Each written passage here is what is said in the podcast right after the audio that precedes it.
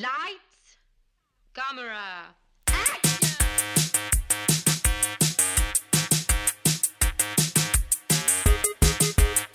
Aujourd'hui à l'émission, Legally Blonde, Bridget Jones' Diary et Mulan. Bienvenue à On Jase de film.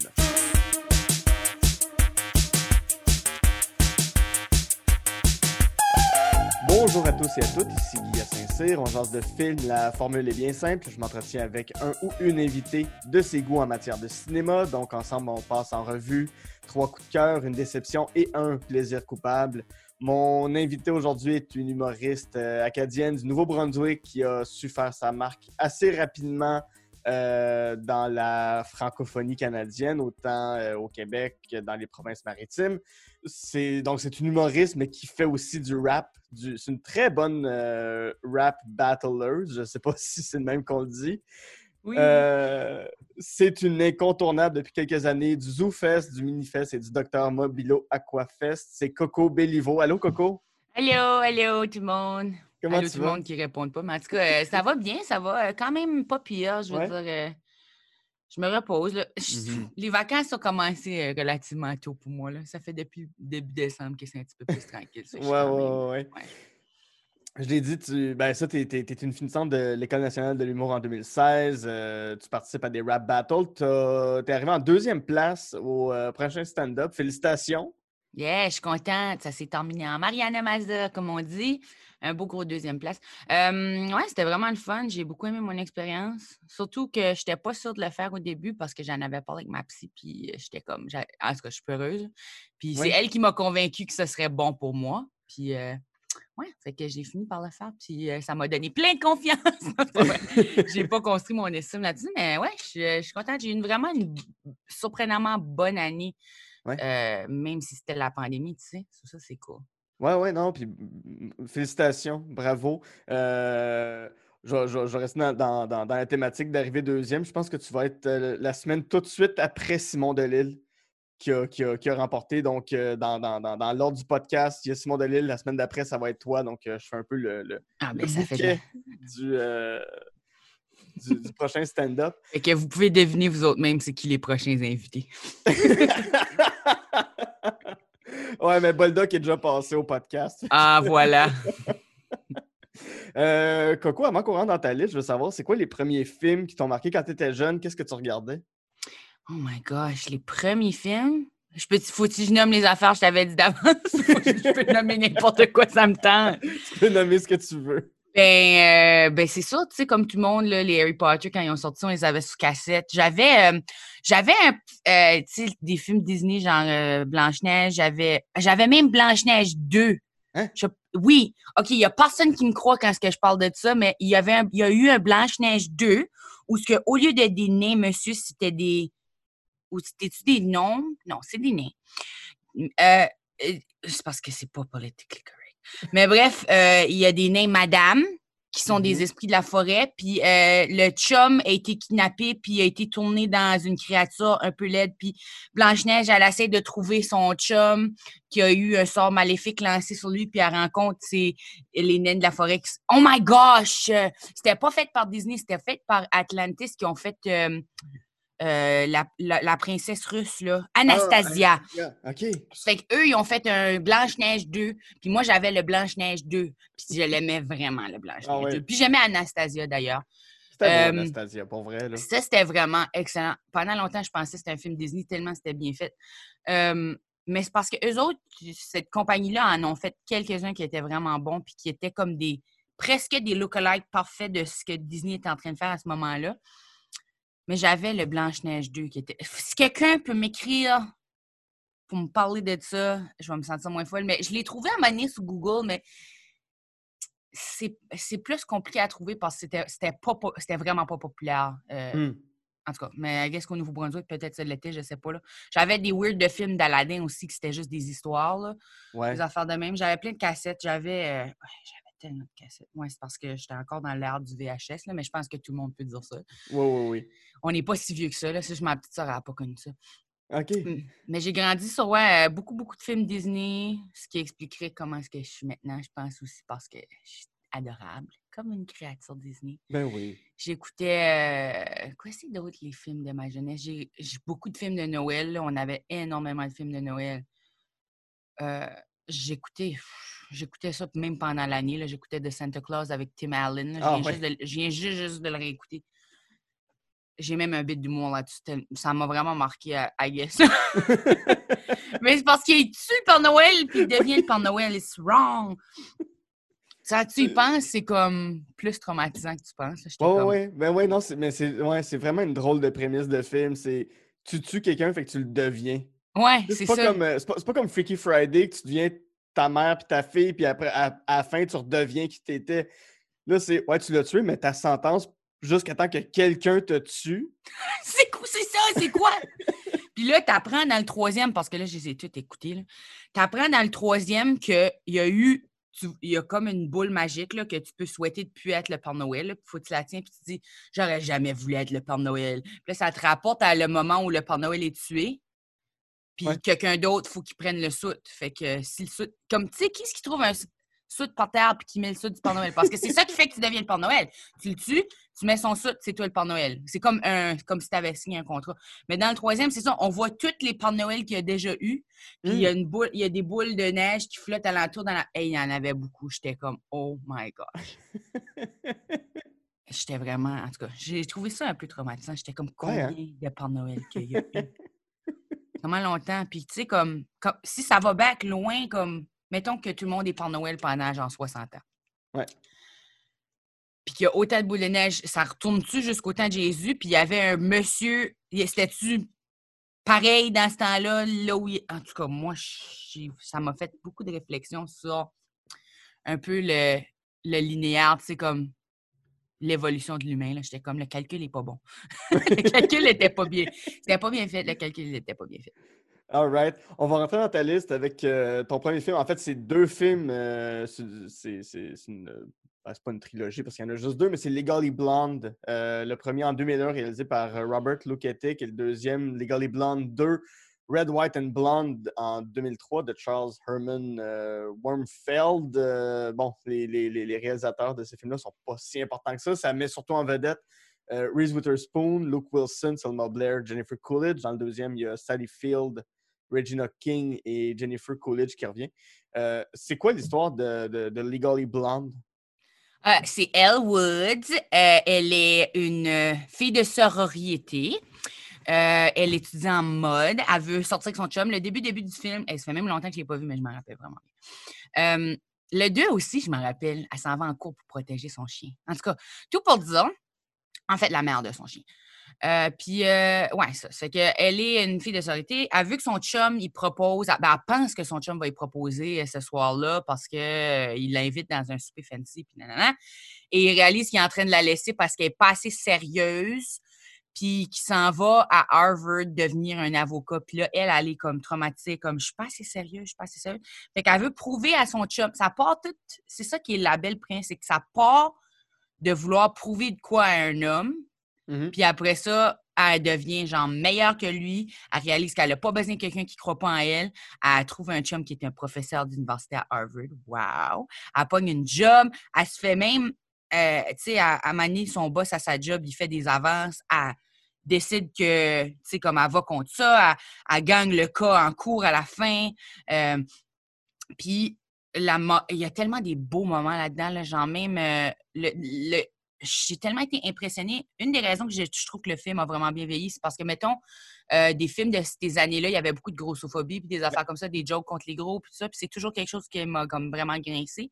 Puis dans ça, le, le cas euh, qu'elle a, la, la madame qui elle est en train de défendre, c'est une madame qui fait un programme de workout vraiment célèbre dans le- dans le- l'univers du film.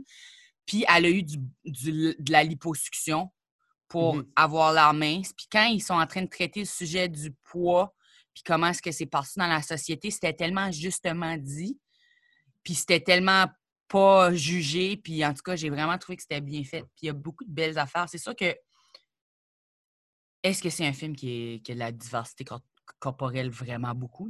Je dirais pas oui, là, mais Ouais. Mais semble ça passe le test Bechtel, par exemple.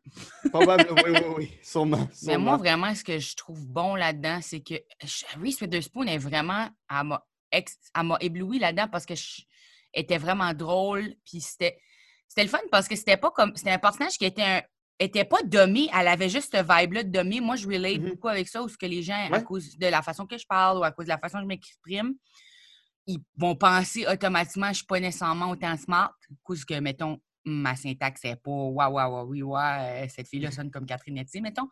J'adore comment Catherine Etier parle. Ben oui. Euh, c'est vraiment un compliment, mais c'est juste pour dire que ça va avoir l'air moins intellectuel la manière que je formule mes phrases. J'essaie de dire des mais fait que euh, je me fais souvent catégoriser dans cette catégorie-là. Quoique je suis, je suis smart, je suis smart pour sûr, tu sais, je suis vraiment intelligente, je suis capable de formuler des bonnes idées. C'est juste la manière que je parle, ça va pas les faire sonner super smarty pants. là. Puis euh, ça m'a fait beaucoup relater avec elle parce que les gens ne la prenaient pas au sérieux. Puis pourtant, c'est juste à cause de son casting qu'elle n'est pas prise au sérieux. Il n'y a rien de elle. Tu sais, à un moment donné, quand elle a fait son application à Harvard, ils sont en train de regarder, puis là, elle a comme un cours de marketing de fashion, puis ils sont comme, ben là, euh, c'est pas sérieux. Mais un cours de marketing de fashion, c'est Ouais. c'est compliqué aussi. Là. Tu parles d'économie, tu parles de, de, de, de plein de chiffres aussi, toutes sortes d'affaires. En tout cas, j'ai pas étudié en mode, là, mais j'ai des amis que oui. Puis les affaires, sais, ils décortiquent des, des affaires que des gens vont aussi décortiquer dans des cours de sociologie, tu sais, parce qu'ils Mhm. vont regarder c'est quoi les tendances, puis comment est-ce que le marketing est fait, puis qu'est-ce qui fonctionne, puis ils vont tout décortiquer ces affaires-là. Veux, veux pas, c'est sûr qu'elle a des aptitudes analytiques qu'on fait juste « Ah, mais, mais c'est associé à ça », c'est que ça a brisé pour moi certains stéréotypes de... Ben, en tout cas, c'était surtout peut-être plus à cet âge-là, je regardais sûrement, moi n'étant pas une super fille chaude, bikini, euh, blablabla, j'avais sûrement des préjugés par rapport aux personnes euh, super sexy. Ça fait que c'est sûr que, on depuis qu'on est jeune, on entend des jokes de blondes. On sait c'est pas vrai, mais reste qu'il y a comme un, un stigmatisme. Puis là, ça nous montrait l'exemple de, en tout cas, d'une façon vraiment cute puis gentille. Une autre affaire, c'est que ce film-là est tellement pur. Puis moi, j'aime vraiment les films où c'est positif, drôle. Parce que ce film-là aurait pu être juste une, une joke sur les blondes pendant une heure et demie, deux heures. Exact. Ben on oui, était à cette époque-là, là, on était à cette époque-là parce que les jokes de blondes, c'était les jokes qu'il y avait partout. Ben oui, il y a White Chick, c'est c'est dans le même. C'est sorti quasiment la même année, sûrement, là. En tout cas, dans, au moins dans le même cinq ans. Puis euh, c'est juste des jokes. Ben, là, c'est différent parce que ça, c'est un autre euh, univers complètement, là, qu'on parle de, de, de, de perspectives intercroisées. Mais reste que là, c'est comme. Ah, OK, il faut que je fasse semblant, ça fait que je vais faire tous les, les stéréotypes. Puis même dans ce film-là, il, il découvre que ces filles-là sont, peuvent être cool, tu sais, ou utiliser leurs privilèges pour le bien. Il me semble, en tout cas, j'ai pas vu White Chicks assez pour pouvoir faire cette- la critique sociale de ce film-là, mais reste que Legally Blonde le, le fait d'une façon. euh, bon, c'est sûr que c'est super blanc, là, mais reste que ça faisait la belle petite morale de. de euh, on est plus que ce qu'on a l'air. Ça, Ouais. j'aime beaucoup ça.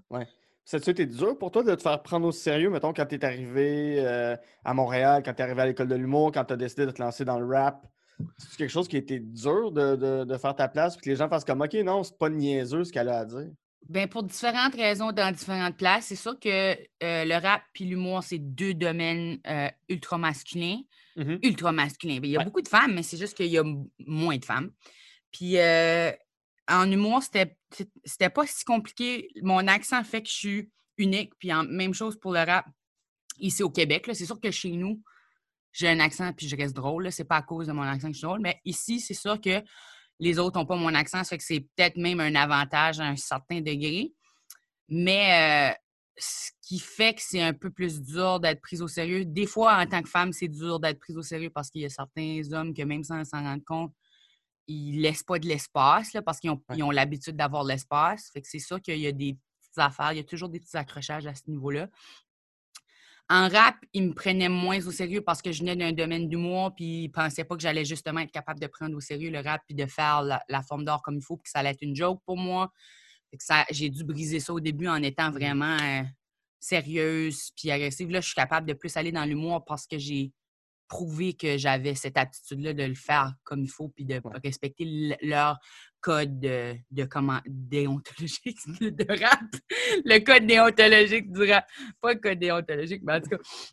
D'ailleurs, puis en humour, ben, euh, au début, c'est sûr qu'à cause que je suis arrivée au Québec puis je venais du Nouveau-Brunswick, il y a toujours eu des petites affaires où les gens ils se moquent, là, tu sais. Euh, j'ai toujours été surpris par ça parce que si je venais, tu sais, évidemment, on avait des étudiants d'un peu partout. On avait Jean-Samuel qui venait d'Haïti, puis c'est sûr qu'il y a personne qui s'est moqué de son accent à lui. Euh, mais moi, mon accent, on s'en est moqué, puis c'est ben, correct, tu sais, je suis habituée, puis je comparerais jamais ça à, à être le gars qui arrive d'Haïti, là, tu sais. Mais c'est sûr que ça te fait filer un peu comme un animal de foire par moment de quand quelqu'un te répète tes mots à toi, là, comme répète tes mots à toi, hein? tu l'as dit weird, coco. Tu sais, comme. Fait que c'est ça qu'il y avait des, petits moments où euh, j'ai eu ces, ces petites sous-estimations-là à cause de différentes parties. on est un amalgame de nos, différences. Mmh Mais euh, je pense pas que c'était paralysant ou quoi que ce soit. Euh, tu sais, c'est des affaires peut-être que je suis juste habituée parce que c'est ça que c'est être une femme dans un, dans un monde d'hommes. Mais tu sais, Elwood, elle comprenait, il y avait plein de machos dans la loi, ça, parce que le patriarcat, c'est partout. Oui. Complètement. Elle comprend. Elle me comprend. Mais non, je pense que, tu sais, c'est sûr que tout le monde vit un peu cette situation-là par la bande, là, à un certain degré, dépendamment de où tu es. Tu sais, mmh peut-être, OK, une Karen qui se pointe dans un, une rencontre de maman euh, pour l'école va pas le ressentir parce qu'elle est une maman parmi d'autres mamans, mais si Karen, elle se pointe dans le battle rap, c'est sûr qu'elle va vivre ce que j'ai vécu. Oh boy, ouais. Puis je suis pas sûr qu'elle va pouvoir suivre la POC, la Karen. Je sais pas, ils ont une énergie agressive qui, fonctionne très bien avec Puis le personnage. Les battle rap, ils aiment beaucoup les personnages. Si j'avais le personnage d'une maman qui vient babasser le monde, je pourrais faire tellement d'argent. Ah, mais pour vrai, ouais, non, mais tu viens de mettre ça dans ma tête, puis ouais, un, un, un, un film ou un court-métrage sur une Karen qui se lance dans le battle rap puis qui fait juste rapper I wanna see the manager. Appelez-moi MC La Sauce pour écrire cette série. pour vrai, ouais, je pense qu'on tient Puis on va faire euh, Rosalie Vaillancourt va jouer la Karen. Oh, ça va être bon. Ça va être tellement bon. Oh my god. Formidable. Ça pourrait être le deuxième film de la série de films de, de... qui ont fait pour Juste pour rire. Ouais, exact. Ouais, ouais, ouais. Je vais ah, proposer. My God, que je veux voir ça. Euh, si je reviens un petit peu à Legally Blonde, as-tu une scène préférée? C'est quoi ton bout préféré dans, dans Legally Blonde? J'en ai tellement. Ben, premièrement, euh... oh, je sais pas. J'aime vraiment les bouts de comédie romantique, fait que c'est sûr que j'ai. Tu sais, quand on rencontre le, professeur, j'ai des papillons à chaque fois. Je suis comme, oh, il va l'aider, elle va l'aimer. elle sait pas que c'est son futur chum. En fait, je l'ai vu plein de fois. Euh, j'aime le bout où, tu sais, il y a un grand dude awkward, là, que jamais il y a de succès dans toute la série, là. Toute la série, il est vraiment weird awkward, mais mm-hmm. il est super intelligent, puis il est vraiment grand. Puis à un moment donné, il essaie de demander une fille sur une date, puis la fille est comme, je sortirai jamais avec toi, weirdo, blablabla. Bla, bla. Puis là, Elwood, elle arrive, puis elle gifle puis là, elle est comme.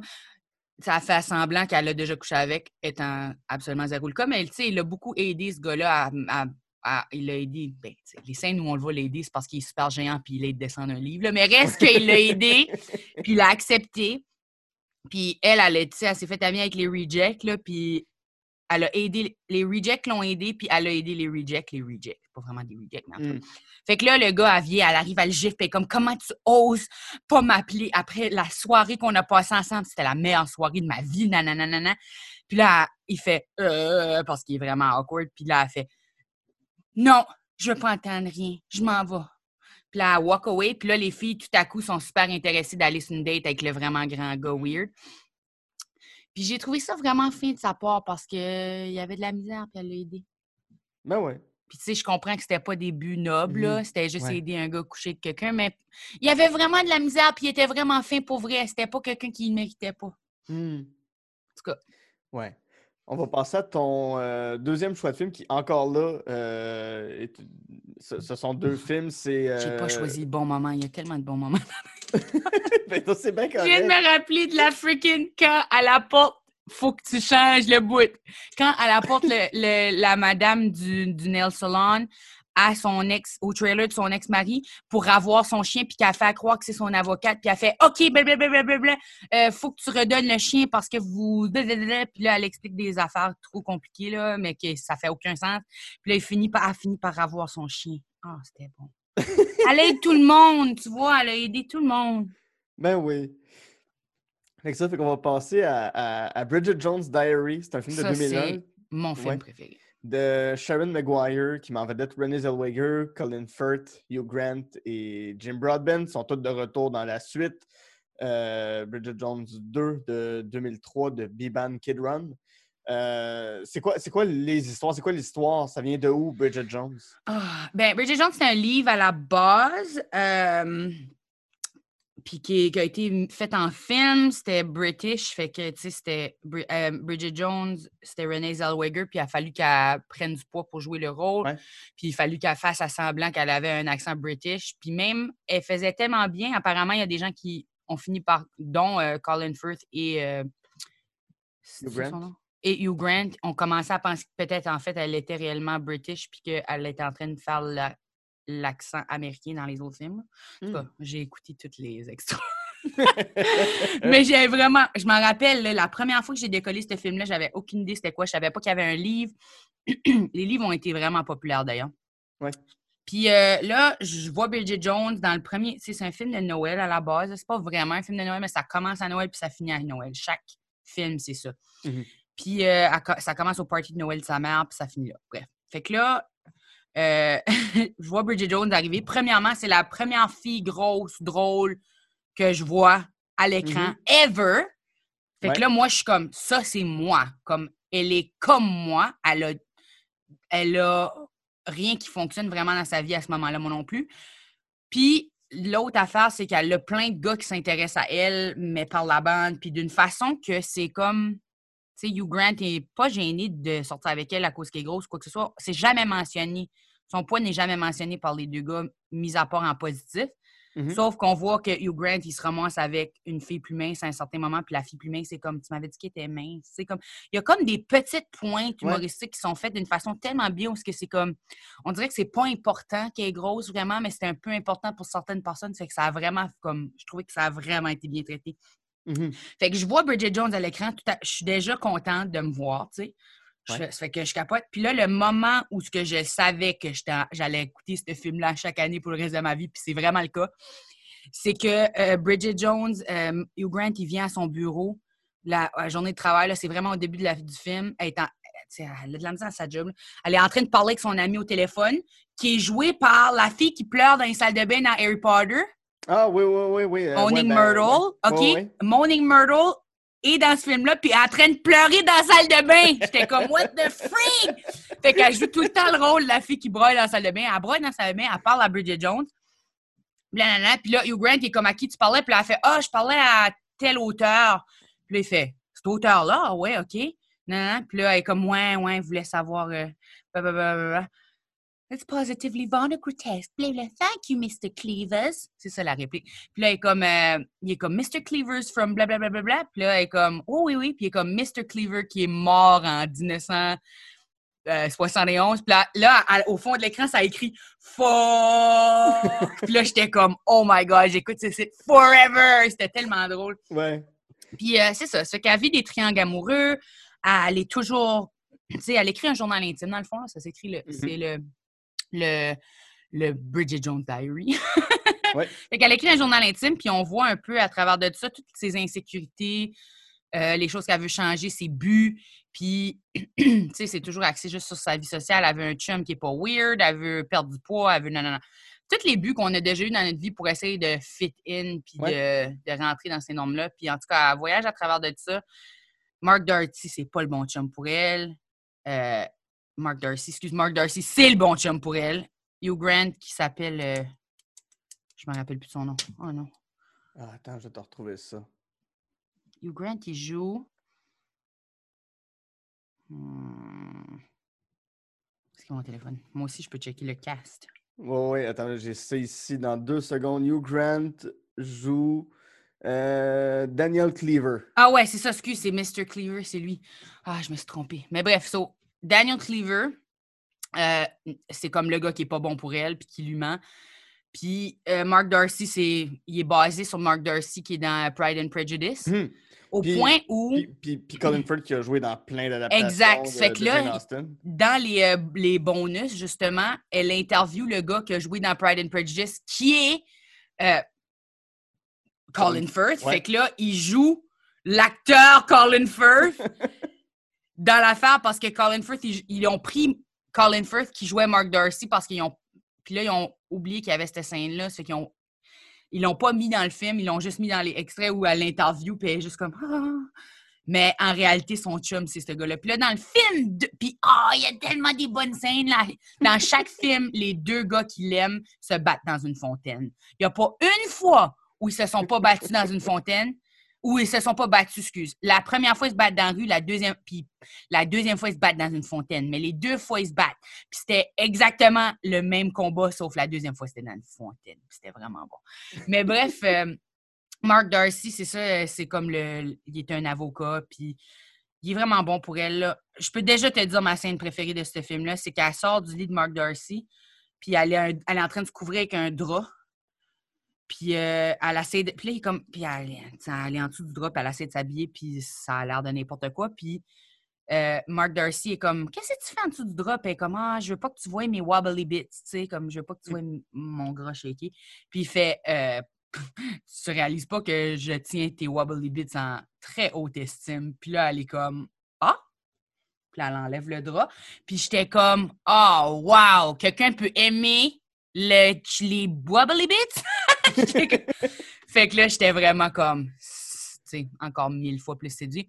Dans le 2, elle sort avec Mark Darcy, mais il y a un problème, je m'en rappelle plus trop qu'est-ce qui arrive, là, mais ah, le 2, en tout cas, il y a- les histoires sont complètement ridicules. Dans le 1, elle sort avec son boss, il triche sur elle, il faut qu'elle change de job, elle commence à annoncer à la télé, puis c'est comme ça qu'elle rencontre euh, Mark Darcy parce qu'elle va l'interviewer. Ben, en fait, elle rencontre Mark Darcy au début du film, au party de Noël de sa mère, mais tout cas, on rentre dans des affaires plus compliquées là, parce que il l'aime pas au début, puis elle, elle pense que Mark Darcy a triché sur le, la femme à Cleaver, mais c'est en réalité, c'est Cleaver qui a triché avec la femme à Mark Darcy. Puis euh, il lui a menti. Puis non, non, c'est que là, par la fin, elle finit avec Mark Darcy. Ah! la plus belle scène au monde. Il est en train de lire dans son journal intime. Mark Darcy est en train de lire à la fin du film. là, c'est- Mhm. Ça finit tellement bien. Il est en Dans le train de premier ou dans lire le deuxième? Dans le premier. Il est en train de lire dans le. Tu sais, à- à- finalement, il est dans son appart, puis il va se passer de quoi. Puis, euh, ils vont coucher ensemble, c'est sûr. Tu sais, puis là, euh, elle est comme, OK, faut que j'aille changer de bobette. Parce qu'au début du film, elle avait mis des bobettes, des granny panties, pour pouvoir être sexe la robe avec Daniel Cleaver. Puis là, il a vu ses granny panties, puis il était comme, oh yeah. Il a- lui, il a aimé ça. Mais bref, mais là, elle veut pas revivre cette situation-là. Mm. Ça fait qu'elle va changer ses, ses granny panties pour des panties léopard. là. Puis là, pendant qu'il attend pour elle pour qu'elle change en de quoi de sexy, là, euh, et il check les magazines sur sa table, puis là, il voit son journal intime, puis il voit dans le journal intime que c'est écrit Mark Darcy est un trou de cul, nanana. Parce que, tu sais, des fois, quand on rencontre quelqu'un, on a une mauvaise première impression, puis euh, lui, il l'avait full insulté, puis elle l'avait entendu. Fait que, tu sais, elle, elle l'avait insulté dans son journal intime. Puis là, il lit ça, puis il est comme, on sait pas sa réaction, mais il s'en va. Puis là, elle, elle voit qu'il est en train de partir, puis elle capote parce qu'elle est comme, puis elle voit, tu sais, la page est ouverte sur la table, là, Mhm. trop film, là, puis là, ça fait, puis là, elle voit qu'est-ce que lui, puis elle capote.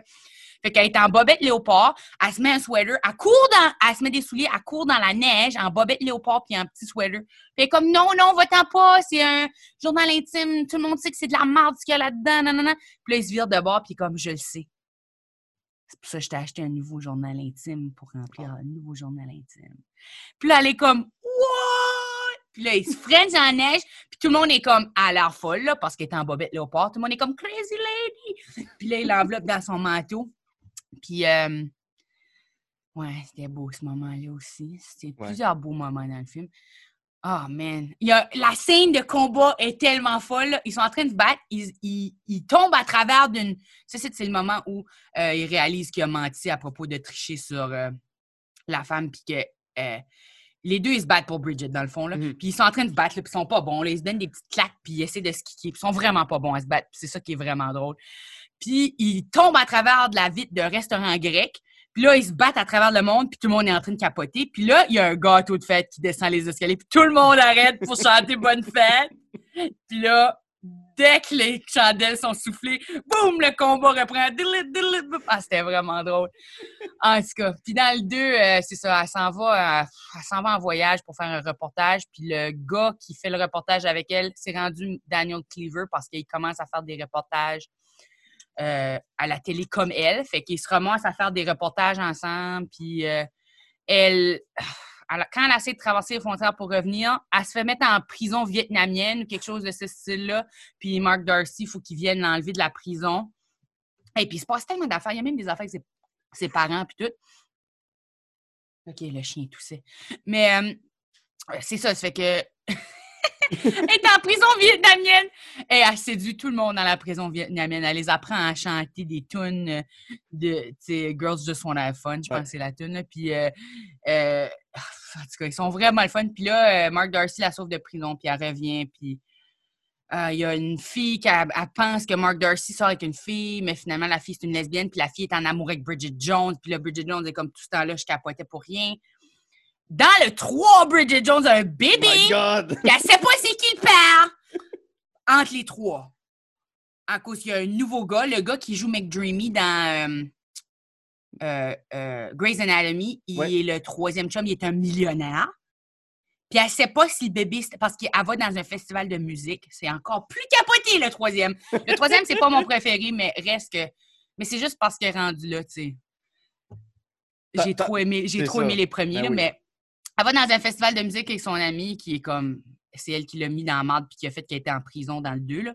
Mais elle va dans un festival de musique avec. Elle couche avec le, un millionnaire!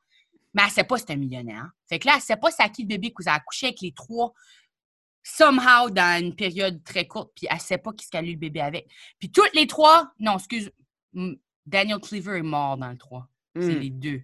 Mais reste que Daniel Cleaver, ils vont à son funérail, puis il y a plein de madames qui sont là. En tout cas. Fait excuse, je me suis trompée à ce niveau-là. là. Celle-là, je l'ai juste vue une fois, mais je m'en rappelle quand même bien. Bref, fait que le millionnaire puis Mark Darcy ne savent pas qui est le père, puis les deux veulent être le père, puis sont tous les deux en train d'essayer d'être le père. C'est super sweet parce que les deux veulent vraiment être le père. Wow. Puis je vais faire un lien aussi avec euh, un show que tu as sorti il y a un an qui s'appelle LED. Mhm. Dans lequel, ben, je sais pas si c'est pour le show, mais t'en t'en avais parlé à l'émission On dira ce qu'on voudra.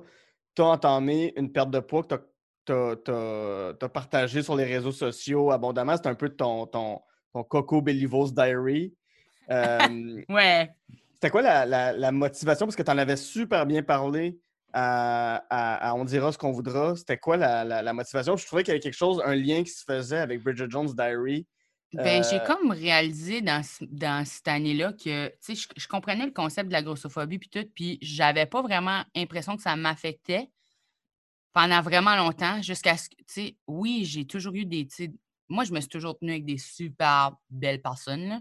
Mhm. Euh, mon amie Marilyn est une ancienne mannequin, puis euh, est vraiment magnifique. Puis quand on va à des places, elle se fait toujours accoster, puis moi, je me fais pas accoster. Mm. Puis pendant longtemps, j'étais comme, ah, tu sais, juste vraiment super belle, mais j'avais toujours, toujours en train de vivre ça avec des nouvelles personnes où ce que je me faisais ignorer, puis que ma, be- moi, ma belle amie, elle se faisait full parler, puis des affaires comme ça. Fait que là, j'ai commencé à faire un déclic sur le fait que je me faisais traiter différemment à cause de mon poids. Puis j'ai. Je pense pas que nécessairement ça vient de Bridget Jones Diary, quoique j'aurais dû comprendre ça à ce moment-là parce que j'avais jamais été représentée dans un film. Que l'extase que j'ai ressentie quand j'ai vu Bridget à la télévision, ça, c'est, c'est pas normal. Ouais. quand, quand on y pense vraiment, Ouais. si on était toutes représentées, on n'aurait pas comme un Oh my gosh! Tu sais, quand ça nous arrive, j'ai vraiment un gros attachement à ce film-là. Je, j'ai même, pour mon audition de mon école de théâtre, là, quand j'ai fait un bac de théâtre la première année, mon audition, c'était la scène euh, dans Bridget Jones' Diary où elle avoue, euh, elle s'excuse à Mark Darcy. Où elle- en tout cas, Mark Darcy, il vient y parler, puis comme je t'aime la manière que t'es. Puis là, elle fait un genre de speech, là. Je sais Wow. que non, non. Fait que j'ai, j'ai fait, j'ai pris une scène de Bridget Jones' Diary. Tout le monde faisait du théâtre. Moi, je faisais du Bridget Ouais. Jones' Diary, puis j'ai rentré à cette école-là. cool. Bravo, pour vrai, bravo. Fait que, ouais, fait que j'ai entamé le processus de perdre du poids dans le l'idée m'est venue quand j'ai expliqué à quelqu'un que j'avais l'impression de me faire traiter différemment à cause de mon poids, puis la personne m'a dit non, ben non, Coco, on est traité pareil, moi puis toi, là, tu sais. euh, tout le monde nous aime les deux. Puis je dis oui, oui, dans un terme de peut-être de carrière ou quoi que ce soit, c'est sûr que les gens ils me respectent puis tout ça, mais à un autre degré, je suis traitée différemment que les autres. Puis elle me disait non, non, puis de toute façon, comment est-ce que tu sais, tu sais, si t'as pas été mince, tu peux pas le savoir. Puis là, j'étais comme. Premièrement, c'était un peu insultant, mais en même temps, non, parce que ça venait pas. Ça dépend qui qui m'aurait dit ça, j'avoue, mais cette personne-là venait pas d'une place négative, c'était juste une place d'incompréhension. Puis Mhm. Je me suis dit, ouais, OK. De la même manière que, tu sais, quand, pour moi, là, de devenir mince, c'était comme de, de dire, OK, je vais le faire, puis je vais pouvoir dire pour 100 sûr, avec la méthode empirique, que c'est différent quand je suis grosse puis quand je suis mince. De la même manière que ça prend des fois une un homme féministe pour dire à un homme sexiste qui est sexiste, parce qu'il Ouais. est sexiste, il va pas écouter une femme et dire qu'il est sexiste. Ça va prendre un homme. Fait que moi, je me suis dit, peut-être qu'il y a certaines personnes minces qui ont besoin qu'une personne mince leur dise que c'est dur, tu sais. Puis, euh, fait que je me suis dit que j'allais. Tu sais, j'ai jamais vraiment été 100% mince, là. Je vais jamais être 100% mince, mais reste que. euh, juste 20 livres, c'était différent. Rendu à 40 livres, c'était- c'était vraiment. Puis 75 livres, là, c'était rendu, là Oh, wow. un monde, là, un Ouais. monde de différence de comment j'étais en train de me faire traiter 75 livres avant ça. Wow. Puis j'ai repris un peu de ce poids-là, mais tu sais, parce que c'est pas important. Mais reste que la leçon était là. Puis j'ai écrit le spectacle fondé sur. J'ai fait de façon publique le, le transitionnement parce que je voulais avoir beaucoup d'opinions des gens, puis euh, pour comme nourrir l'écriture créative de ce, de ce spectacle-là. Est-ce que ça m'a aidé? Ça m'a pas aidé? C'est sûr que ça m'a aidé dans mes réflexions à un certain degré. Là. Euh, je suis encore en train de travailler sur me briser un peu de quoi les autres, les effets négatifs de ce spectacle-là aussi. Parce que, tu sais, être sur une diète puis euh, obsédé sur l'exercice, c'est pas nécessairement bon pour toi. Mhm. Je, je pense que ça a probablement fait plus d'effets négatifs que, que de. Ben, que quoi que ce soit. Parce que j'étais pas en, j'étais pas, pas en santé quand j'étais plus grosse. Je puis je suis pas plus, tu sais, je suis pas plus capable de toucher mes orteils tout de suite, juste plus mince, tu sais, comme... Ouais. Bref, fait que, ouais, j'ai j'ai écrit ça dans ce style-là, puis je, ça me... Des fois, je le regrette parce que j'aimerais aussi, j'aurais voulu être la Bridget Jones, tu comprends, être la représentation. Je pense que je, peux- je suis encore ça, là, parce qu'on s'entend que Bridget Jones était grosse, mais elle était pas si grosse, là. sais. Euh, Puis, puis je me souviens quand Renée Zellweger a, a fait sa première sortie publique euh, après avoir pris du poids pour jouer Bridget Jones. C'était comme, oh mon Dieu, Renée Zellweger, on la reconnaît plus. Puis justement, ils ont mis l'étiquette de grosse. Puis je me souviens quand il est revenu il y a quelques années où qu'on reconnaissait plus ou moins son visage. Encore là, c'était un scandale, mais c'est pas ça qui est important. tu sais. Ben non, c'est ça. Puis c'est que moi, je suis contente qu'ils l'ont pas mis dans un fat suit, là, juste, juste Ouais. ça. Mais reste que. Puis de toute façon, Renée Zellweger là, était tellement mince avant. Là, je sais pas si les gens se rendent compte, là, mais cette fille-là, c'était une cheerleader quand elle était à l'université. Puis ça, puis elle était vraiment teeny tiny. Puis là, elle a pris du poids pour ce rôle-là. Puis elle a été excellente. Elle était adorable. Mhm. Elle était adorable. Elle était tellement cutie. Puis ensuite, elle a reperdu son poids parce que c'est juste une personne super en forme. Là. Je veux dire, euh, elle, elle a mangé freaking beaucoup pour une grosse, mais tes habitudes de vie qui sont vraiment les tiennes te reviennent. Ton corps naturel te revient. Mhm. Bref, Je trouve ça super pertinent ce que tu amènes. j'ai vraiment aimé ce film-là. Je le conseille, c'est drôle. Les British ont vraiment un don avec l'humour. Puis ça, c'est un autre film qui est vraiment euh, ah, feel good. Moi, je Ouais. suis, c'est juste ça que j'écoute là, parce que tu sais, j'aime, je suis pas thriller, je suis pas film d'horreur parce que ça me fait filer. Il y a tellement de négatifs dans le monde. C'est quoi le point, tu sais? Ouais. Et j'ai pensé à un nouveau film. T'as-tu Oui. déjà vu le film euh, To Wong Fu, Thanks for Everything, Julie Newmar? Non, j'ai jamais entendu même parler de ce film-là. Oh my gosh, j'aurais dû mettre ça dans ma liste de mes films préférés parce que c'est ma mon Patrick Swayze en drag queen. RuPaul Oh. est dans le film direct au début, mais on le revoit pas. Mais si c'est un vieux film, là. Ouais, ouais. Puis le, le gars de Robocop, là, euh, Ah, ouais, ouais, ouais. le nom, villain, là, ouais. en tout cas, il y a. C'est all-star cast, là, vraiment un fou cast. Ils sont tous des drag queens qui doivent partir en. Oh, John Leguizamo en drag queen. Il joue Chichi, une drag queen euh, latina. Il est tellement bon dans ce rôle-là. Ce film-là est feel good début à la fin. Ouais. Les, les drag queens, ils doivent voyager en char pour aller à une compétition de drag queen. Ils se ramassent, leur char breakdown, ils se ramassent dans. Il y a même freaking, mam, qu'est-ce qui fait la voix du génie dans Aladdin? Robin, Williams. Ah, excusez, ouais. Je pense qu'elle me l'a dit l'autre jour. Il y a Robin Williams au début qui leur vend un char. Hey, a- Oh my gosh, c'est tellement bon. C'est que c'est ça. Ils partent en char pour aller à une compétition de drag queen. Le char pète dans une petite ville nowhere avec des, red- des rednecks qui savent pas que c'est des drag queens puis sont tout le temps habillés en drag queen, sauf que, tu sais, il y en a qui se rendent peut-être compte, mais. Puis ils sont ch- pourchassés par un policier qui, qui- qui a essayé d'agresser une des filles puis qui s'est rendu compte que c'était un gars Mhm. Puis ils sont pourchassés par lui. Ils se ramassent dans ce petit village-là. Ils, ils gagnent le cœur de tout le village de Redneck en les aidant à glamifier leur vie. Et le, quand le police arrive, il- la, la- la ville au complet les défend, puis ils partent à la compétition. Ah, puis ils vivent des belles affaires. C'était tellement bon. J'ai pas pensé à ça quand j'ai fait ma liste, mais c'est tellement un film qui Ouais. fait du bien. Mais on va, on va rester justement dans, dans- dans la thématique de, de cross-gender, puis prendre les vêtements de quelqu'un d'autre avec Mulan. Effectivement, Moulin. Mulan, qui est un film de 1998, réalisé par Tony Bancroft et Barry Cook, avec les voix de Léa Salonga qui joue Mulan, Eddie Murphy qui joue le petit dragon Mouchou, et Donny Osmond euh, qui, qui, qui, qui fait le guerrier. Euh, c'est c'est quoi Mulan? C'est quoi ce film-là? OK, moi, j'ai juste de regarder le nouveau, là. Ouais? J'ai regardé le vieux. J'ai vraiment, vraiment aimé le nouveau. Mhm. Mis à part le fait qu'il n'y avait pas de numéro musical ou quoi que ce soit. là, Ouais. j'ai Puis beaucoup- Mouchou est plus, est plus dans le film. Ouais, Mouchou est plus là. C'est sûr que le premier Moulin, excellent. Euh, c'est juste les thématiques qui ont traité sont vraiment différentes. Le nouveau Moulin est beaucoup plus adulte dans comment il traite l'idée qu'une femme doive cacher qu'elle est femme pour pouvoir faire quelque chose. Ouais. C'est vraiment plus présent. Puis en tant qu'adulte, pour moi, c'était comme ça m'a touché plus. Là.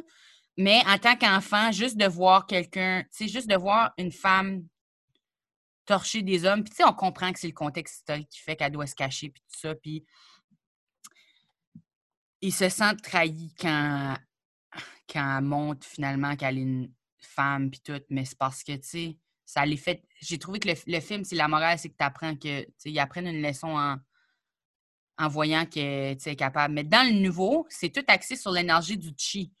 Mm. Euh, les hommes sont peuvent euh, utiliser le chi, mais les femmes ne sont pas censées utiliser le chi de, de, de façon destructrice ou quoi que ce soit. Puis elle est vraiment. euh, sinon, ils sont considérés des sorcières. Puis. Puis j'ai trouvé que c'était vraiment bon le nouveau Moulin parce que historiquement, les décors font plus d'allure. Mettons la maison dans Moulin, le cartoon, Mhm. ils vivent dans une super grosse maison tout seuls. Dans le Moulin nouveau, ils vivent dans une de- des genres de maisons rondes qu'il y avait. Ouais. Ils vivent dans les, les genres de maisons rondes où il y a plusieurs, plusieurs, plusieurs familles. Puis c'est tout un village quasiment à l'intérieur de genre une maison qui est faite en mur. Tout était plus euh, euh, réaliste en termes de. Même le maquillage était. C'était l- vraiment comment ça aurait été peinturé. Il manquait des éléments au, au Moulin de jeunesse, mais évidemment, puisqu'on est enfant, la morale était encore très belle, puis c'était Ouais. c'était quand même beau à voir, puis vraiment excellent, puis les tunes sont... Ouais. Mm, Puis, mm, ouais, ben justement, j'ai réécouté la tune euh, euh, Reflection. Ouais. My God, que ça Who rentre is dedans. that girl I see? Ah, c'était beau. C'était tellement bon parce que ça nous questionnait sur c'était quoi, qui on était vraiment, puis c'était quoi notre rôle, sans peut-être qu'on en soit conscient à ce moment-là, mais c'est quoi notre rôle dans la société, puis dans quelle boîte on est placé en tant que personne, en tant que femme, en tant que peu importe, tu sais, comme elle avait. Dans le nouveau, là, c'est dans le premier, c'est pas dit que Moulin a ce talent-là de la base. Quand elle, a- elle le fait pour protéger son père, puis Mhm. parce qu'elle est une honte, puis elle part dans le premier, elle part parce qu'elle est une honte, puis elle sait qu'elle pourra pas être la femme parfaite parce qu'elle est trop clumsy, puis tout. Puis elle part, puis elle est pas bonne au début quand, aux exercices, puis elle devient bonne parce qu'elle est motivée, puis elle travaille fort, puis elle réalise que c'est ça sa place. Dans le premier, elle a le don dès le départ, mais pas celui d'être une femme. Mais on voit que, tu sais, elle chasse une poule, puis elle jump, puis elle est capable de faire des affaires que personne n'est capable de faire. Puis elle- on le voit, tu sais, puis éventuellement, quand elle est plus vieille, son père lui explique qu'il faut que elle s'adapte au rôle de la société parce que son rôle, c'est d'apporter l'honneur à travers le mariage, puis le rôle d'un homme, c'est d'apporter l'honneur à travers de la protection de la guerre ou, le, ou la famille ou nanana. Puis elle décide de cacher ses talents puis d'essayer de se conformer. Puis elle est capable, à un certain degré, à réussir. Presque. Puis là, ben, il y a un incident avec la matchmaker, comme dans le cartoon. Puis quand son, son père, il, évidemment, son père, il a de la jambe toute pétée, il ne peut pas partir en guerre, mais il s'ostine à le faire. Puis elle prend sa place, puis est vraiment bonne aux exercices. Tout, il n'y a pas la scène classique, par contre, que j'adore dans. Mon mind, mon child mind était blonde. Tu sais, l'exercice, le poteau, puis là, ils sont comme apporter les deux disques en haut, de la, en haut du poteau, là. Ça, là, quand j'ai vu la réponse, j'étais comme elle a swing les affaires autour, puis la grimpe en se tirant avec, au lieu d'essayer de grimper en les tenant. Puis j'étais juste comme, yeah, c'est juste une femme qui penserait à ça. c'est comme quand j'étais jeune. Cette scène-là n'est pas dans le, nouveau film, puis elle n'est pas nécessaire parce qu'évidemment, on connaît le punch. Mm-hmm. Mais euh, elle se bat, puis elle est juste excellente. Puis l'affaire qui, qui, qui, est vraiment comme euh, la leçon de celui-là, c'est que quand elle se cache, n'est pas capable de rentrer dans son plein pouvoir, parce que premièrement, ses vêtements apportent un binder, pour cacher ses seins. Fait qu'elle est comme restreinte dans ses les vêtements mmh. d'homme parce qu'elle ne peut pas se battre à son plein potentiel. Fait que. Puis à un moment donné, il y a une sorcière qui, qui, se bat avec elle, puis elle dit Jusqu'à temps que tu t'admets la vérité, tu ne vas jamais pouvoir utiliser ton chi à ton plein potentiel. Puis elle se doit de dire la vérité. Puis dès qu'elle l'enlève toute, puis qu'elle est juste en train de se battre en genre de robe, parce qu'on s'entend que les robes ont quand même des pants, puis tout. Là elle se bat, là, mais comme, oh, magique. Puis, euh, c'est plus axé sur, comme, la vérité nous aide, puis de vivre notre vérité, c'est important. Ah, puis en tout cas, c'était vraiment bon. Moi, j'aime beaucoup l'affaire du chi, puis les énergies euh, masculines puis féminines, puis comment ça peut se trouver dans tout le monde. C'était plus axé sur cette idée-là de, de il n'y a pas vraiment un genre qui devrait être associé à un tel rôle, puis que l'énergie différente dans les mains de quelqu'un d'autre, ça donne de quoi de différent. Mmh si moi, je suis une femme, oui, mais si la manière que j'exprime mon énergie masculine va être différente de la manière qu'un homme le fait, puis autant belle ou autant pertinente, en tout cas. Oui. Mais tu considères que tu, que tu l'exprimes comment, justement, cette énergie masculine-là? Je trouve ça intéressant que, que, que, que, tu nous amènes là? C'est drôle que tu dises ça parce que je je crois pas vraiment au genre. je dis que je suis une femme, mais pour vrai, je crois pas vraiment au genre. Mm-hmm. Presque pas du tout, même à un certain, un certain point, je trouve que oui, tu sais, Goffy, OK, mais le genre, c'est de, la, de la construction sociale. C'est toute une idée de diviser entre le sexe, le sexe euh, biologique. Même ça, tu sais. Fait que pour moi, il n'y a pas de. Oui, il y a les hormones. Euh, masculine et féminine, le, testostérone puis l'estrogène, puis les effets que ça a. Mais mis à part ça, tu sais, nous autres, quand on est, euh, mettons, euh, dans notre semaine, c'est de la testostérone qui est relâchée, puis c'est ça qui fait qu'on est un peu PMS puis qu'on vire folle. Savez-vous ça? on relâche. Euh tu, m'en apprends, tu m'en apprends. Fait que vous autres, là, le, le, gène que vous avez constamment, c'est le gène qui nous vire folle. Mmh. Fait que ouais, ben, ouais, ça, ça, ça, explique des affaires. C'est, ouais, mais c'est ça. C'est, comme si les hommes étaient constamment dans leur semaine. Oui, mais c'est ça, c'est pour ça qu'on est, agressif. Ouais, ouais. ouais, on devient agressif, puis euh, on devient agressif, puis on peut devenir euh, mal patiente ou whatever. Il y a plusieurs affaires. Pas pour dire que vous l'êtes tout le temps non plus. Là. Il y a personne qui l'est tout le temps. Puis il y a des gens que ça les affecte moins. Puis en tout cas, c'est pour dire que oui, je comprends qu'il y a des genres de flow, euh, pas d'énergie nécessairement, mais biologiques, mmh d'hormones qui font des certaines affaires, mais en termes de personnalité ou de caractéristiques, euh, genre le courage ou euh, la sensibilité, ces affaires-là se divisent pas pour moi, puis tout le monde est comme un mélange de toutes les. Fait que pour moi, ce film-là est vraiment pertinent parce que c'est comme s'il y a une prison de genre, puis pour moi, le genre n'existe pas, puis que ça brisait un peu ces, ces affaires-là. Puis c'était plate pour Moulin parce qu'elle devait être la première personne à le faire. Puis tu sais, c'est ça que son père, il... personne ne peut y en vouloir de lui avoir dit ce qu'il a dit parce que c'est ça que c'était. Puis il voulait protéger sa fille d'une situation difficile de société, de, de devoir percer à travers de ces préjugés-là, puis ces Mhm. euh, frontière-là. Fait que c'est normal qu'il a dit, garde, une femme, son rôle, c'est ça, puis je comprends que c'est pas comme ça que tu fites dedans, mais c'est ça que c'est dans notre société, puis c'est- je comprends qu'il a dit ça. Fait que, tu sais, personne n'y en veut, mais reste que Moulin, et sa vérité était plus forte qu'elle, puis je suis contente pour elle d'avoir été la première à faire ça. C'est pas une vraie histoire, malheureusement, c'est une légende. Mhm. Euh, c'est une vieille histoire, pas une vraie, mais reste que c'est tellement une belle histoire. Puis c'est fou que ces thématiques-là étaient discutées même à cette époque-là. Tu sais, ça fait Mhm. tellement longtemps. J'ai frappé ma ring light. Euh, ça fait tellement longtemps que ces dynamiques de genre-là sont discutées Ouais. dans le monde. Pour moi, ça me fait capoter. Tu sais, puis on a plus. En tout cas, il y avait moins d'histoires comme ça avant, mais je suis contente qu'on peut encore faire des belles histoires comme ça. Mais ouais, pour moi, j'espère qu'on s'enligne vers une affaire où les rôles de genre sont complètement effacés, où les domaines sont pas divisés en, sais, ça c'est plus macho, ça c'est plus ça. Tu sais, il y a du monde. Je comprends, là, tu sais, que il y a du monde qui ont l'impression peut-être que il y a des affaires qui sont plus ma- ma- masculines comme la construction, tu sais, les gars aiment ça forcer, être dehors. Sauf que c'est c'est du conditionnement social. Peut-être qu'ils ont préféré ça parce qu'ils ont été socialement conditionnés à ça, mais plus qu'on conditionne socialement différent les gens, moins que cette apparence-là va être claire. tu sais. On, on le sait maintenant que même les, euh, les hunter-gatherers, les cueilleurs, euh, chasseurs, Oui, oui, c'était euh, on, il y a plein d'articles qui sortent là-dessus. Ça fait des années qu'on le sait, là, mais en tout cas, c'était plus populaire cette année. Là. Il y a plein de monde qui m'en ont parlé, mais j'avais lu ça il y a peut-être Mhm. quatre ans. là, où les femmes, ils chassaient, cueillaient autant que les hommes, peut-être Mhm. même plus. Parfois, c'est juste qu'éventuellement, quand on est devenu sédentaire, ça prenait quelqu'un qui était responsable des enfants, puis c'est tombé sur la femme puisqu'elle porte les enfants.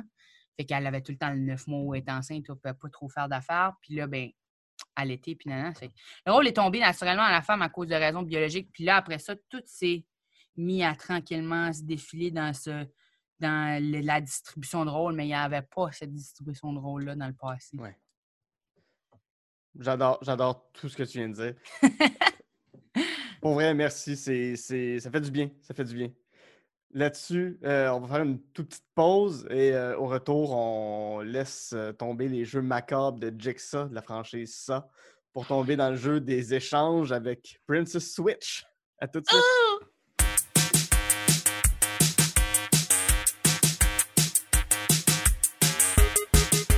J'adore enregistrer On de films. Ça me permet de partager avec vous ma passion première qui est le cinéma et avec des invités formidables. Et si jamais vous avez des commentaires, si vous avez, si vous avez des critiques, des choses qu'on pourrait améliorer, des gens que vous voulez que je reçoive à l'émission, euh, écrivez-moi sur euh, Facebook, euh, de films, Instagram, at On de films. Venez me parler, faites-moi vos listes, vos trois coups de cœur, les films que vous détestez, les films qui sont des plaisirs coupants pour vous. Je vais vraiment avoir un plaisir fou à vous lire. Sur ce, je retourne avec mon invité pour Jaser de film. De retour en jase de film avec euh, mon invité Coco Bellivo, avec qui en première partie on a jasé de Legally Blonde, Bridget Jones, Diary et Mulan. Là, on va aller vers euh, la franchise des films Saw, euh, Décadence en français. Le premier sorti en 2004 par James Wan, mettant en vedette Carrie Elwes, euh, Danny Glover et Lee Wanell. Euh, c'est quoi, c'est quoi les films ça? Puis bon, avec les films dont on a parlé en première partie, je peux comprendre que ça, c'est pas quelque chose que, que t'aimes, mais, mais c'est quoi? C'est quoi ces? Ben, qu'est-ce que ça représente pour moi serait peut-être la meilleure question. là. C'est que euh, quand j'étais jeune, j'avais jamais vu un film d'horreur. Mhm. J'avais genre aperçu à travers des escaliers en, en essayant d'espionner quand mes sœurs écoutaient peut-être Blair Witch Project, mais ça Ouais. avait été la seule, seule, seule affaire, puis ça m'avait traumatisé, puis j'avais vu comme une minute. Puis euh, mes amis, eux autres, c'était des gros tripeux de films d'horreur quand j'étais jeune, puis c'était dans le temps, tu sais, quand j'étais au secondaire, c'est le moment qu'ils ont commencé à sortir les ça, justement. Fait que pour m'initier aux films d'horreur, on a fait une, une soirée de visionnement film d'horreur, j'en avais jamais même vu un euh, où on a écouté. Puis ça, je considère pas nécessairement que c'est dans la catégorie de films d'horreur maintenant, peut-être plus gore, quoique il y a un élément thriller, un élément euh, Mhm. euh, film d'horreur aussi. Là. Mais euh, c'est ça. C'est qu'on avait écouté, euh, genre, pour que ça soit léger, on avait écouté Nightmare on Elm Street pour Ouais. commencer. Puis on avait rentré tout de suite dans ça après, juste pour comme, euh, tu sais, ça avait... Nightmare on Elm Street, c'était supposé être un coussin un peu parce que c'était plus cheesy puis moins, moins réaliste, réaliste hein, dans un certain sens. Peut-être, je sais pas. Je me rappelle pas trop. Mais bref, on a écouté les, les trois premiers ça la même soirée. Ouais. Euh, j'ai jamais revoulu écouter des films d'horreur par la suite. J'en ai peut-être écouté quelques-uns, dont Chucky, parce que je savais que ça allait être plus comique que- qu'autre Mhm. chose. Là. Il est vraiment comme. Ces faces qu'il fait sont ridicules. J'aime beaucoup les faces ridicules. Mais euh, ouais, la scène qui m'a marqué de ça, c'est vraiment la scène où euh, je pense que c'était celui des addictions, là. Parce qu'on les a on a fini par toutes les regarder parce que les autres, ils tripaient vraiment Ouais. là-dessus. Euh, puis tu sais, peux pas aller à l'encontre du groupe. Faut suivre le groupe, puis Bien tes amis de secondaire, c'est tes amis de secondaire. Tu, tu- C'est ça. pas non. tu changes pas d'amis pour écouter d'autres films. Là. Tu dis pas non. Fait que j'ai écouté, puis la scène, c'est le film où tout le monde, euh, le, le, ça, le ça qui était sur les addictions, je sais pas si c'est 4 ou 3, où euh, chaque personne, sa torture est liée à son addiction, puis il y a une personne qui était addictée aux drogues, fait qu'elle tombe dans un pit de seringues. Ah oui, ah. Puis là, elle, a... elle essaie de sortir des seringues, là, puis là, ben, il y a tout le temps plus de seringues qui ça mange, puis le mur est trop haut, puis elle est juste pleine de seringues, puis oh, j'ai pas aimé ça, j'ai pas aimé ça, j'ai Ouais. pas aimé ça. Mais c'est qu'il y a ouais. beaucoup de sang, puis c'est horrible, puis tout le monde souffre, puis euh, il y a personne qui gagne, puis il y a pas d'issue, puis la chose que je trouve frustrante à propos de ces films-là, c'est je me je il y a des films où ce que c'est pas ça, mais c'est pourquoi quelqu'un, tu sais, v- pourquoi tu essaies de gâcher nos freaking vies? Ouais. Chaque fois, même moi et ma mère, on écoutait, là, on est venu frustrés, puis c'était rien, là. On écoutait le troisième de Santa Claus, puis Jack Frost, il essayait tout le temps de gâcher les plans du Père Noël, puis on était comme... Fait que si ça, ça, ça me fâche à ce point-là, tu peux imaginer à quel point un méchant qui essaye de faire les gens s'entre-torturer pour des semi-bonnes raisons. Je comprends qu'il y avait des bonnes raisons des fois. C'était du monde qui avait fait des affaires pas correctes, puis euh, ça les faisait punir pour ça, mais moi, je crois pas à ce système de Mhm. justice-là. Ça fait que ça me faisait aucun Ouais. Plaisir. fait que toi, toute la, tout le trois quarts du film de Grinch, tu cheers pas avec le Grinch, là? Le Grinch, en fait, là, tu vas. C'est différent parce que à cause, je sais qu'il va changer d'avis. Je le vois juste comme quelqu'un qui a eu. Ben, tu sais, on le sait, il a eu une enfance vraiment ouais. triste. Puis la raison. C'est pas de sa faute qu'il n'aime pas Noël. Ma mère. Mais lui, il est plus relatable parce que on est tous déjà été un peu cranky sur de quoi. Ça fait que on comprend, puis il y a aussi la pénitence de tout ça où ce qui remet tout puis qui essaie de. Mhm. Je trouve tellement la morale belle. Mais non, je ne tire pas avec le Grinch dans le sens où c'est pas le méchant. Mais quand le méchant, pour moi, le- les seuls méchants que j'apprécie, comme Dexter, mettons, la série Dexter, qui n'est Ouais. pas un film, mais bref, il tue des gens qui ont fait de quoi de pas correct. Oui, c'est gore, mais il y a comme un. Puis non, c'est petit, je crois pas à ce type de justice-là, mais reste que c'est genre le méchant que t'aimes, le genre de méchant que t'aimes cheerer, tu sais. Mhm. Parce qu'il est en train de tuer un violeur, quoi que, tu sais. Ouais, ouais. Mais c'est plus que ça. C'est même pas le sens de justice que ça vient chercher, c'est plus l'idée de le, le bon fond Mhm. de la personne, même si le Grinch à la base, son cœur est littéralement trop petit, là, comme il n'est pas capable. C'est ça. Fait qu'il n'y a pas un bon fond. Là. Son cœur, il faut qu'il pousse pour que ça aille mieux, mais bref. Mais Jigs- Jigsaw, je trouvais pas qu'il y avait cet élément-là nécessairement de. Comme oui, il l'avait par moment, mais. Ah, je sais pas, la poupée est trop épeurante. Non. Il est sur une petite tricyclette. Pourquoi tu ferais ça? c'est sûr. C'est- sûr. Ils mettent tout le temps des affaires d'enfants parce qu'ils savent que c'est creepy quand ce que la- les enfants. Si c'est dès qu'il y y a de quoi d'enfant dans un film d'horreur, ça va être creepy. Ouais, tout le temps. Tout le temps. C'est l'intemporel parce que les films d'horreur sont toujours basés, sur- basés sur ce qui nous fait peur dans le moment. Mhm. Genre, il y avait des vieux, vieux films d'horreur. Il y avait des affaires où c'était une machine, euh, une grosse machine qui, qui mangeait du monde à, à cause que la technologie industrielle était justement en train de rentrer. Ça fait que là, les gens n'étaient pas capables de s'empêcher de passer dans la machine à rouleau. Ouais. Euh, après ça, euh, tu sais, c'est euh, des, des, des- d'être possédé. Après ça, c'est c'est des pandémies ou des affaires comme ça, des maladies. Ouais, les c'est de tout- zombies, c'est toute la peur d'une maladie qui s'en vient. C'est ça, les, les gros hits, là, les, quand on regarde là, les films d'horreur dans- en termes de, de, d'histoire, là, les gros hits des époques, c'est toujours des affaires que- qui, qui étaient la peur du moment. Ouais. Puis, euh, tu sais, comme justement The Ring, là, c'était tu regardes la cassette. C'est ça? Oui, Ouais. The Ring, tu regardes la cassette, puis là, tu- on venait de rentrer dans l'ère de plus technologique vidéo. Tu sais, comme tu reçois un appel, ça n'aurait pas été possible dans le passé de Mm. faire des films d'horreur de ce Ouais. style-là.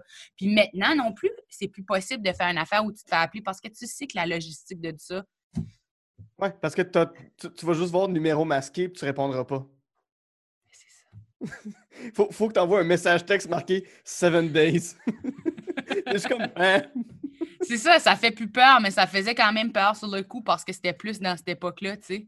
Puis tu sais, Ouais. ben là, là, en tout cas, j'ai écouté, euh, on a écouté à l'Halloween un film d'horreur, on a écouté The Ring, puis j'avais oublié que le Ring, c'était le puits Ouais, ouais, ouais. qu'on voyait d'en haut. En tout cas, ça m'a... euh, Ouais. C'est le seul bout que j'ai aimé, c'est quand j'ai compris ça, j'étais comme ah, ah, ah, bien joué!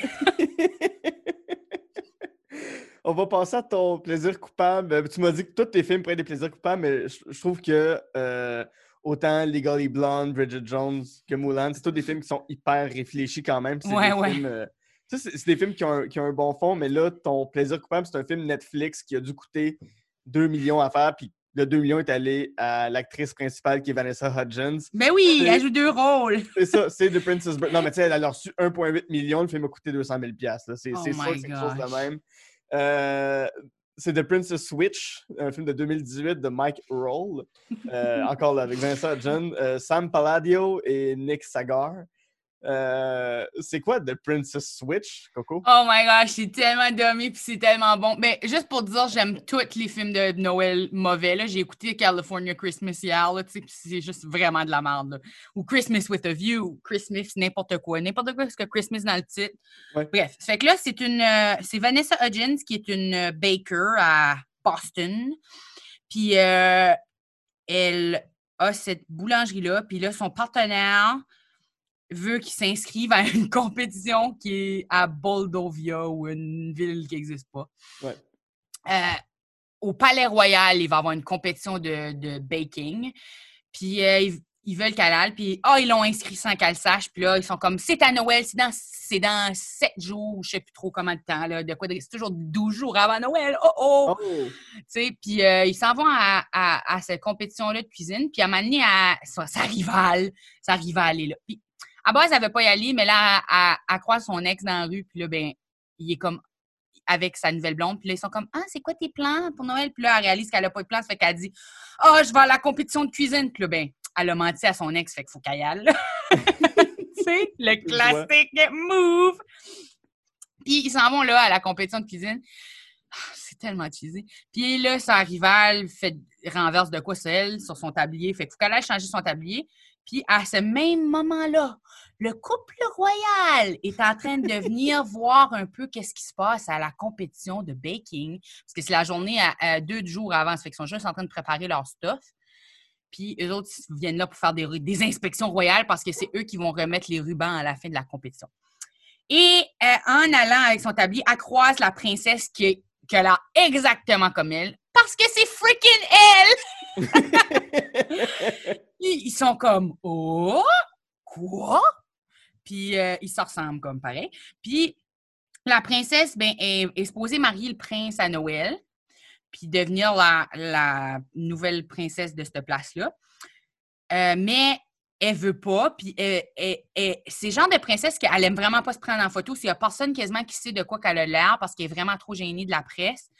Puis elle, elle a jamais aimé ça être dans le spotlight, puis toutes ces Mhm. affaires-là. Tout le temps juste voulu avoir une vie normale, mais c'est pas fancy, puis blablabla.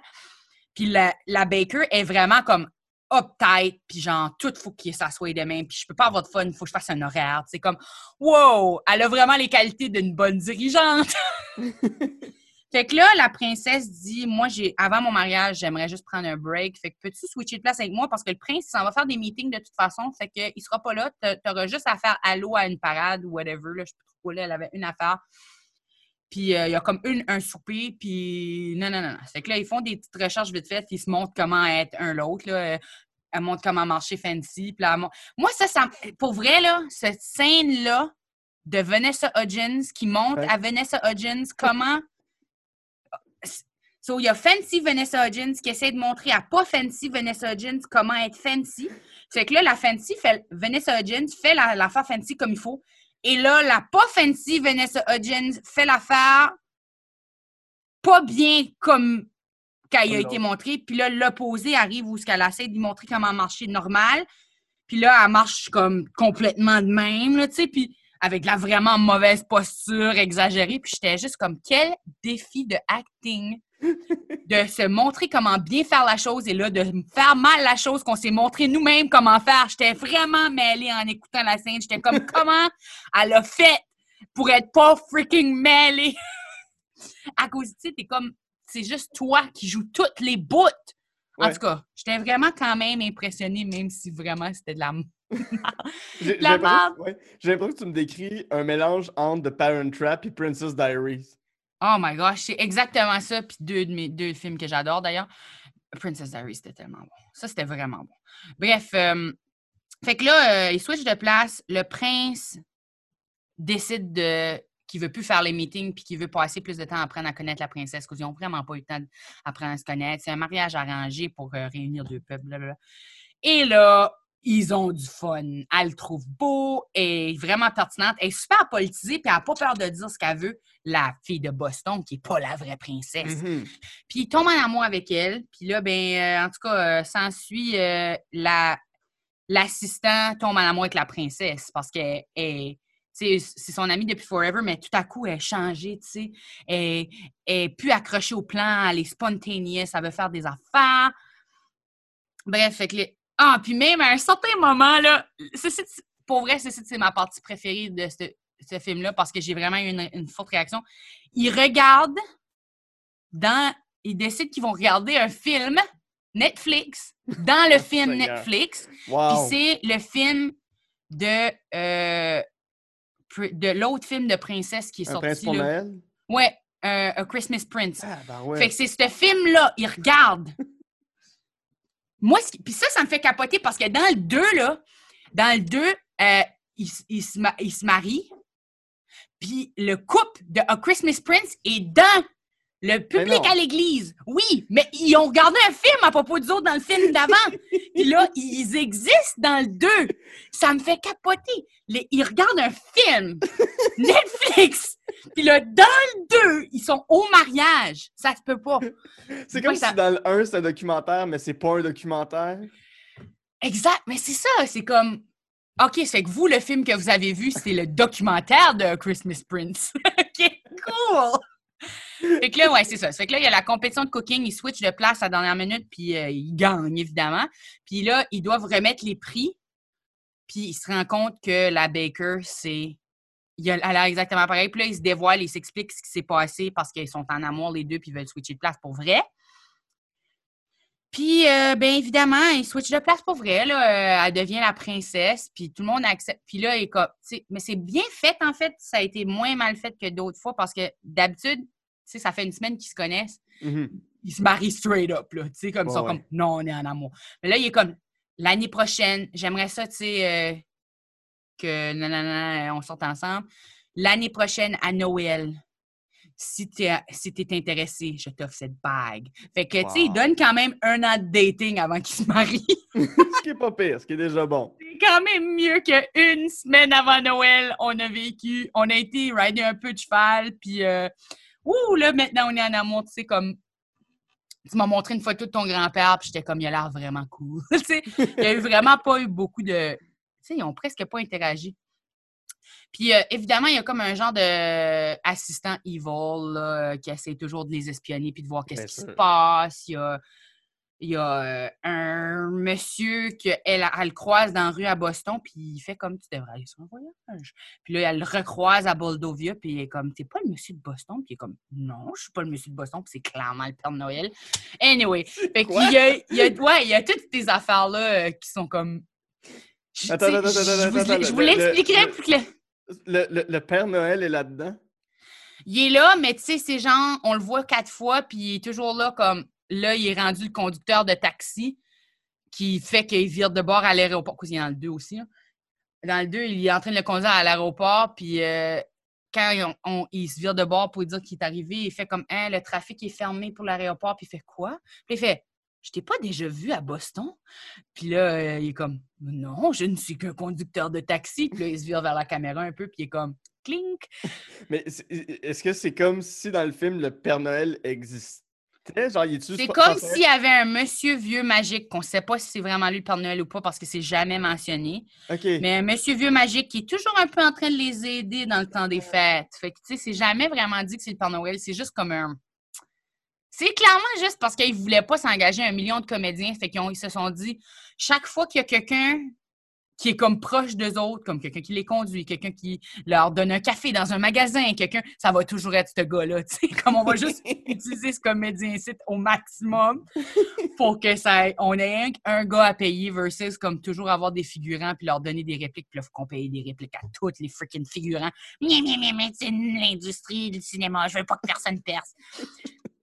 Fait que c'était un peu comme ça, j'imagine là, mais en tout cas dans le 2 euh, de Princess Switch, il y a une cousine evil qui arrive puis c'est aussi Vanessa Hudgens. fait qu'elle joue premièrement une British vraiment fancy qui est vraiment euh, euh, euh, l'esprit libre, qui est la princesse, la Mhm. bostonienne qui est, qui est normale, whatever, et la, la cousine poche qui est evil puis qui adore Instagram, là, puis qui est comme, puis qui est super sexuelle et puis evil. Fait qu'elle joue trois Vanessa Hudgens différents. C'est. Honnêtement, c'était capoté. Il y avait trop de? Vanessa Hudgens dans le 3. S'ils sortent un 4, est-ce qu'il va y avoir 4 Vanessa Hudgens? C'est-tu? Est-ce que c'était le 2? Puis là, il y en avait 3. En tout cas, bref, tout pour dire, c'est beaucoup de Vanessa Hudgens pour un film. Là. Ouais, ouais. Mais oui, j'aime beaucoup ce type de film-là où ce que, tu sais, euh, ils rencontrent l'amour, ils sont heureux. euh, puis aussi longtemps que c'est pas exagéré ou euh, sexiste dans la manière que c'est fait, tu sais, comme là, ils respectent la femme forte puis tout, là. Je suis capable d'apprécier ça. Puis c'est souvent fait de même dans maintenant, là, où c'est toujours plus comme. Le... En fait, la, la grosse affaire, c'est que souvent dans les comédies romantiques cheesy de Noël, le gars est un peu evil, Mhm. puis la fille est super pure, puis il a fait réaliser au gars que sa manière de vivre est pas bonne. Puis c'est un, un petit peu- c'est un petit peu toujours à, arranger le gars. Puis ça, ça me gosse vraiment parce que j'aimerais vraiment que personne n'ait à arranger personne. Ouais. Comme dans Princess Switch, ils l'ont bien fait. Mais tu dis que s'ils en font un troisième, moi j'aimerais ça que Vanessa Hudgens joue la version White Trash, genre de l'Alabama. Ben, faudrait qu'il y ait justement, parce que là, les deux autres sont semi-British. là. Il y en a une qui est British fancy, puis l'autre est British pas fancy. Et donc, maintenant, il faudrait qu'il y ait Boston qui est fancy, puis un moins fancy American. ouais, c'est ça. Ça serait la version de l'Alabama. Ah, il y en a trop. Puis là, il faudrait qu'il y ait. En fait, moi, je pense que ce qui arriverait, la twist d'un troisième film, ça serait qu'il y ait un deuxième prince. oui. Il y a un autre gars qui a l'air du prince, est mêlé. Il y a trop de- Il y a plein de Vanessa Hudgens, plein de princes. Ils sont freaking mêlés parce qu'ils sont comme six de la même sorte de tout le monde. Ouais, ça, ça serait bon. Bon. J'aimerais ça être le plus mêlé possible. Là-dessus, on va, on va devoir conclure l'émission. Euh, si les gens veulent euh, te suivre sur les réseaux sociaux, s'ils veulent voir ton travail, euh, où est-ce qu'ils vont, Coco? Ils s'en vont sur Instagram. je fais des, plein de stories. j'ai mon Bandcamp est sur mon Instagram dans, en lien. Fait que vous pouvez aller écouter ma musique là-dessus. Vous pouvez aller aussi, aussi sur ma page d'artiste sur Facebook. Coco Belliveau encore. C'est Coco Belliveau partout, dans le fond. Si tu mets Mhm. Coco Belliveau, tu vas me trouver là. Je suis YouTube, Twitter aussi, mais je suis beaucoup moins active dans ces places-là. Quoi qu'il y a des affaires à checker pas mal sur toutes les plateformes euh, si euh, vous voulez, vous êtes vraiment Ouais. obsédé par moi.